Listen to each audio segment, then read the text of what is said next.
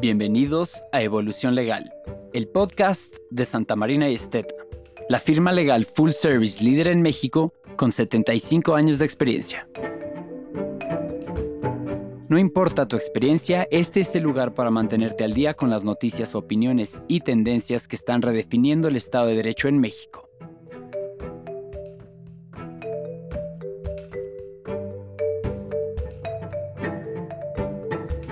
Pero con estas nuevas tendencias tecnológicas y esta evolución y este aprendizaje tecnológico, ¿hasta dónde autoricé yo que realmente analizaran todo mi comportamiento durante todo el día? Nadie me lo dijo, me lo tenían que decir.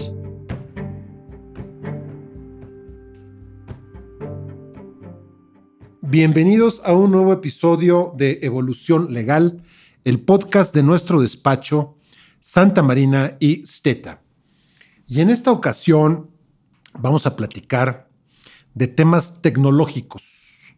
Tech Talks, pláticas tecnológicas.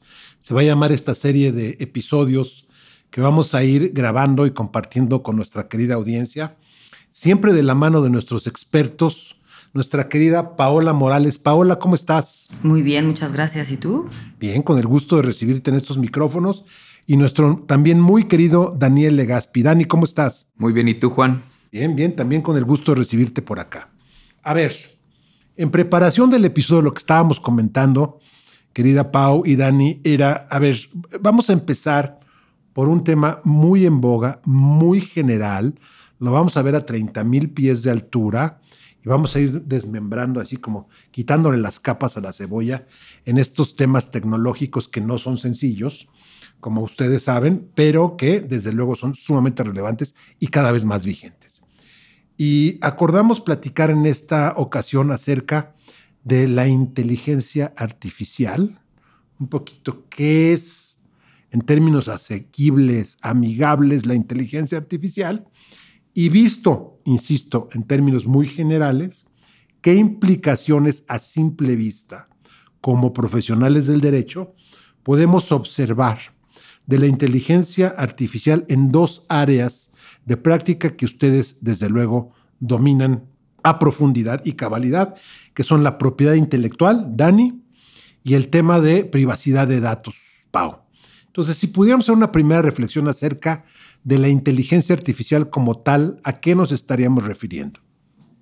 Desde un aspecto sencillo, definiría un conjunto de instrucciones que vas a utilizar en un algoritmo donde a través del tipo de funciones que le vas a asignar a la inteligencia artificial te va a generar un resultado.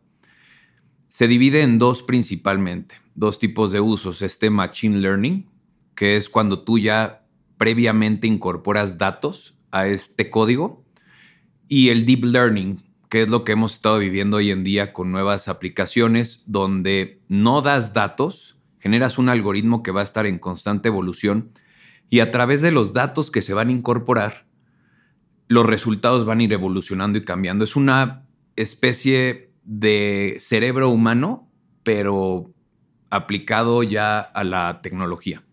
Es decir, en el primer caso, si entiendo bien, tú vas alimentando la información al... Ya la alimentaste previamente.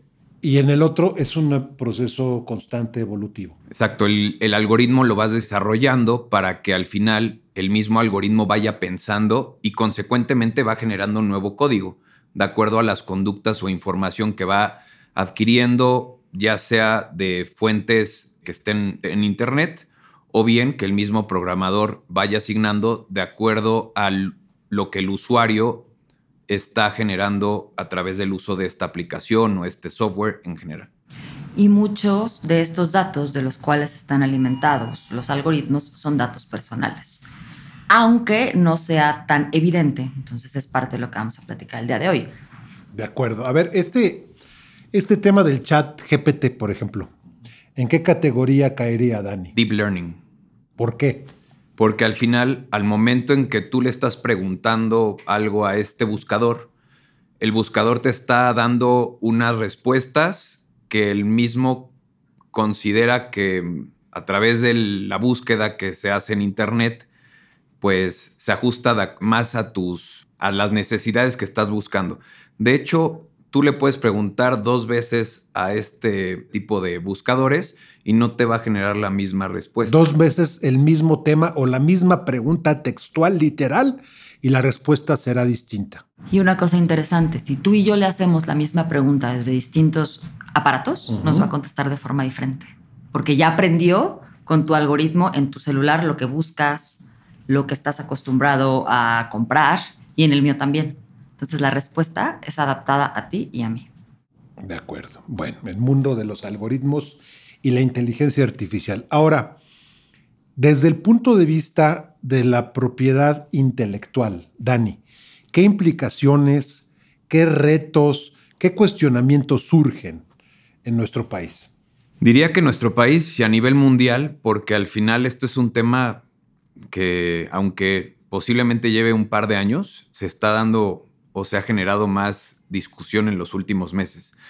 Y el primero es la autoría todo lo que se está generando a través de este uso de buscadores o este uso de aplicaciones, quién es el propietario. Si el programador, que valga la redundancia, programó la primera versión de la aplicación o del software, o bien quien está utilizando esta herramienta para la creación de nuevos proyectos. Entonces, de entrada, ¿quién es el autor? Y segundo, si una inteligencia artificial puede ser autora de derechos de autor. En la mayoría de los países la tendencia es que no. Solamente el ser humano puede desarrollar derechos de autor. Y eso también nos lleva entonces a una discusión de si todo lo que se está desarrollando a través del uso de estas tecnologías o estas aplicaciones entra desde un inicio en el dominio público. Y si va a ser entonces un negocio para las empresas. Si realmente es de interés de las empresas invertir tanto en este tipo de desarrollos porque no se garantiza una exclusividad, que es lo que protege la propiedad intelectual. La exclusividad al poder desarrollar sin que nadie intervenga de manera no autorizada y consecuentemente puedas generar dinero. De acuerdo. ¿Qué reflexiones te merece esto, Pau? Tanto si quieres entrar en el tema de, de la autoría intelectual de la información o ya más en tu propio campo de privacidad de datos. Exacto. La pregunta clave de fondo aquí es, ¿de qué se alimentan estas tecnologías? Muchos, insisto, son datos personales y es comportamiento digital. Tú puedes decir, yo no le dije nunca a mi app mis preferencias, no, pero lo trae siempre en la mano, ya sabe que caminaste 25 mil pasos, los lugares en los que te mueves, el lugar al que vas entonces, ¿hasta dónde llega aquí el consentimiento? Es un nuevo paradigma que hemos platicado mucho y es una nueva tendencia a reconsiderar las cuestiones de privacidad. Cuando tú bajas una app o contratas un servicio, lees los términos, aceptas el aviso de privacidad, normalmente tienes un listado de datos personales que van a utilizar por primera vez. Pero con estas nuevas tendencias tecnológicas y esta evolución y este aprendizaje tecnológico, ¿hasta dónde autoricé yo que realmente analizaran todo mi comportamiento durante todo el día. Nadie me lo dijo. Me lo tenían que decir. En realidad está esto consentido por mí. ¿Hasta dónde llegó ya la evolución del primer dato que yo sí autoricé a dar? ¿Estoy entonces realmente protegida o no? Porque muchos de los datos personales que se están manejando también pueden ser datos personales sensibles. Yo sí quiero saber qué están haciendo, por ejemplo, con mi estado de salud.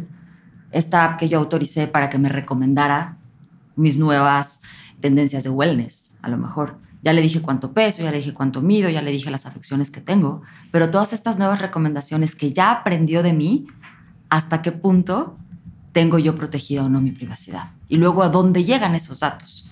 Porque eh, muchas de las tendencias ahora es decirnos, bueno, es que no son datos personales, son datos disasociados. La disasociación sí es aplicable siempre y cuando no puedas revertirla y no puedas identificar a la persona de la cual derivaron estos datos. A ver, vamos a detenerte ahí tantito, Pau, para beneficio de todos, nuestra audiencia y un servidor.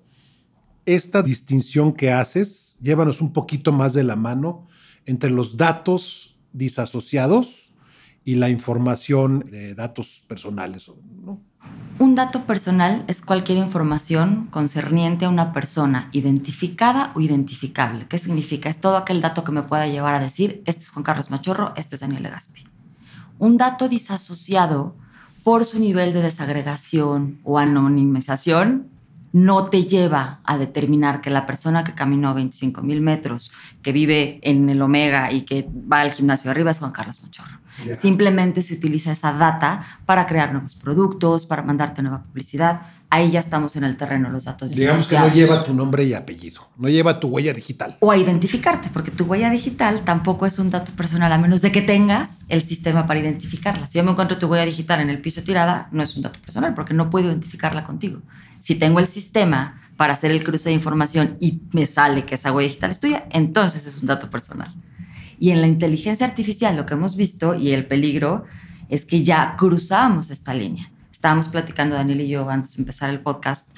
Hay una nueva regulación que viene de Europa e inclusive segmentos de inteligencias artificiales que van a estar prohibidos. Aquellos que afectan tu esfera íntima de la forma más invasiva no van a estar permitidos. Hay toda una discusión. Ponos un ejemplo de eso para aterrizarlo. Por ejemplo, todo aquello que rastree tu estado de salud eso es sumamente delicado. Todavía no han llegado a, un consenso, pero el estado de salud es de las categorías de datos más protegidas por la discriminación a la que puedes llegar. Ya hemos visto en cuestiones prácticas, hay un caso muy famoso de alguien que estaba enfermo y ya el algoritmo sabía que tenía esta enfermedad y entonces su seguro automáticamente la cotización es el triple. Entonces estos son unos de los ejemplos. O puede tener impacto en su empleabilidad. También, también, exactamente. Entonces, bueno, si es una cuestión. A ver, si empezamos este episodio con dudas acerca de la sofisticación de lo que es la inteligencia artificial, queridos Pau y Dani, ahorita ustedes nos la están poniendo mucho más complicada porque al empezar a analizar únicamente dos aristas de propiedad intelectual y de protección de datos, híjole, parece que en lugar de salir con respuestas, vamos a salir de aquí con más dudas en los minutos que nos restan. Tratemos de bajarlo un poquito de nivel y decir, a ver, ya sabemos qué es la inteligencia artificial, ya sabemos estos dos grandes tipos que nos dice Dani, uno es donde ya alimentaste datos y otro es un proceso evolutivo en donde los datos se van obteniendo con base además en un algoritmo que es tu propia preferencia, tu propio dispositivo, tu propia manera de buscar y los temas que normalmente consultas.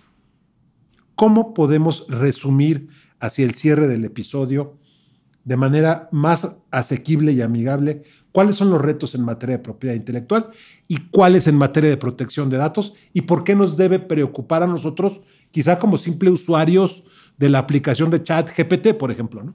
Desde el aspecto de propiedad intelectual, diría que el reto más importante es justo quién va a ser el dueño de lo que estés desarrollando, ¿no? Segundo, una parte ética, como ya lo dijo Paola en este aspecto de los datos disasociados, es que el algoritmo que estés creando no vaya a generar temas de discriminación. Porque al final, si tú vas a desarrollar algo que pueda generar discriminación, pues la misma respuesta que te dé el algoritmo, pues no va a generar resultados positivos para la sociedad en general. Aquí la cuestión es que independientemente de quién es el dueño o no, creo que lo importante es que todos nos empecemos a familiarizar con la inteligencia artificial para que en un aspecto evolutivo legal podamos ser más proactivos y estar más pendientes a cómo sí podemos proteger cosas, cómo sí podemos desarrollar y cómo sí podemos seguir evolucionando como sociedad. Hablando de el tema o del título de nuestro podcast, Evolución Legal. En tu caso, Pau, ¿qué nos podrías obsequiar a manera de, de cierre? Con base en lo que hemos visto en la práctica, realmente tenemos que tomar control nosotros de lo que aceptamos, de lo que bajamos, de lo que decimos, de lo que no decimos.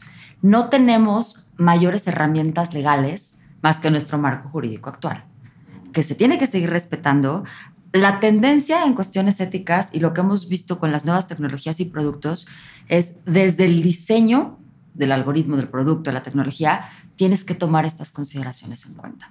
¿Cómo daño menos? ¿Cómo soy menos invasivo? Entonces, si estamos desde el lado del que está generando todas estas nuevas tecnologías, nuestra labor como abogados es decirles todo esto, darles este advice, este consejo, a ver, tenemos un marco regulatorio que tenemos que respetar, sigue siendo responsable tratar los datos personales de un sinnúmero de personas, diseña tu producto, pensando en la privacidad y en la mayor protección. Y si estamos del otro lado y somos nosotros los usuarios, lo que tenemos ahorita es protegernos conociendo qué es lo que estamos haciendo y hasta dónde podemos nosotros, o queremos más bien, autorizar la invasión a nuestra esfera más íntima, que son nuestros datos personales, nuestros datos sensibles, eh, patrimoniales, financieros y demás. De alguna manera es el dilema eterno entre sobreregular o vivir en un mercado desregulado. Y en el primer caso, con el riesgo de quizá, pongo la pregunta, a lo mejor para otra ocasión podemos hacer alguna reflexión final, quizá detener la rapidez en la evolución de las tecnologías por la protección de derechos fundamentales, como lo estamos viendo aquí, derechos de autor y derechos a la intimidad y a la protección de tu persona. Un tema sumamente relevante, sumamente interesante desde el punto de vista general de la inteligencia artificial, pero desde luego como abogados, desde el punto de vista de los profesionales del derecho en estos dos temas. Yo les quiero agradecer enormemente a nuestros queridos Paola Morales y Dani Legaspi e invitarlos, si están ustedes de acuerdo, a que ya sea que continuemos en un siguiente episodio con algunas reflexiones y análisis de la inteligencia artificial o de algún otro tema de carácter tecnológico en estos tech talks o pláticas tecnológicas que vamos a seguir teniendo. Y a nuestra audiencia por su atención, como siempre, les damos las gracias y les invitamos hasta la próxima.